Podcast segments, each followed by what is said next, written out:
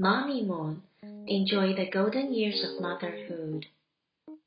How the Elephant Got Its Trunk by Robert James, publisher Crabtree Publishing Company. Long ago, the elephant had a short nose. Baby Elephant was always asking questions. Who? Why? What? How? One day he asked, What does crocodile eat for dinner? Nobody would tell him. So baby elephant asked bird. Go to the river and find out, replied bird. There, baby elephant saw an animal that looked like a log. Are you crocodile? he asked. Yes, said crocodile. What do you eat for dinner? asked baby elephant.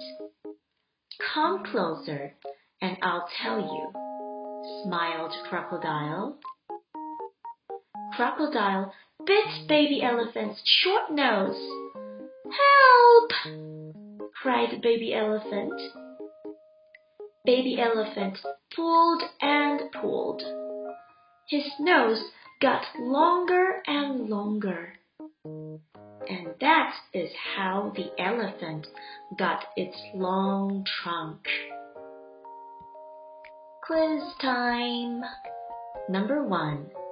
What questions was baby elephant always asking?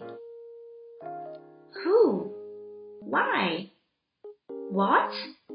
How? Number two. What did he ask about the crocodile? What does crocodile eat for dinner? Number three. Where did bird tell elephant to go? The river. Number four. What did the crocodile look like? A log. Number five. Why did crocodile tell elephant to come closer? Because he wanted to bite him. Number six. What did elephant do when he was bitten?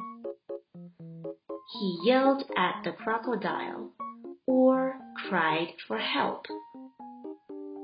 The answer is cried for help. Number seven. How did his nose get longer and longer? Crocodile pulled and pulled. Or elephant pulled and pulled. That's right. Elephant pulled and pulled.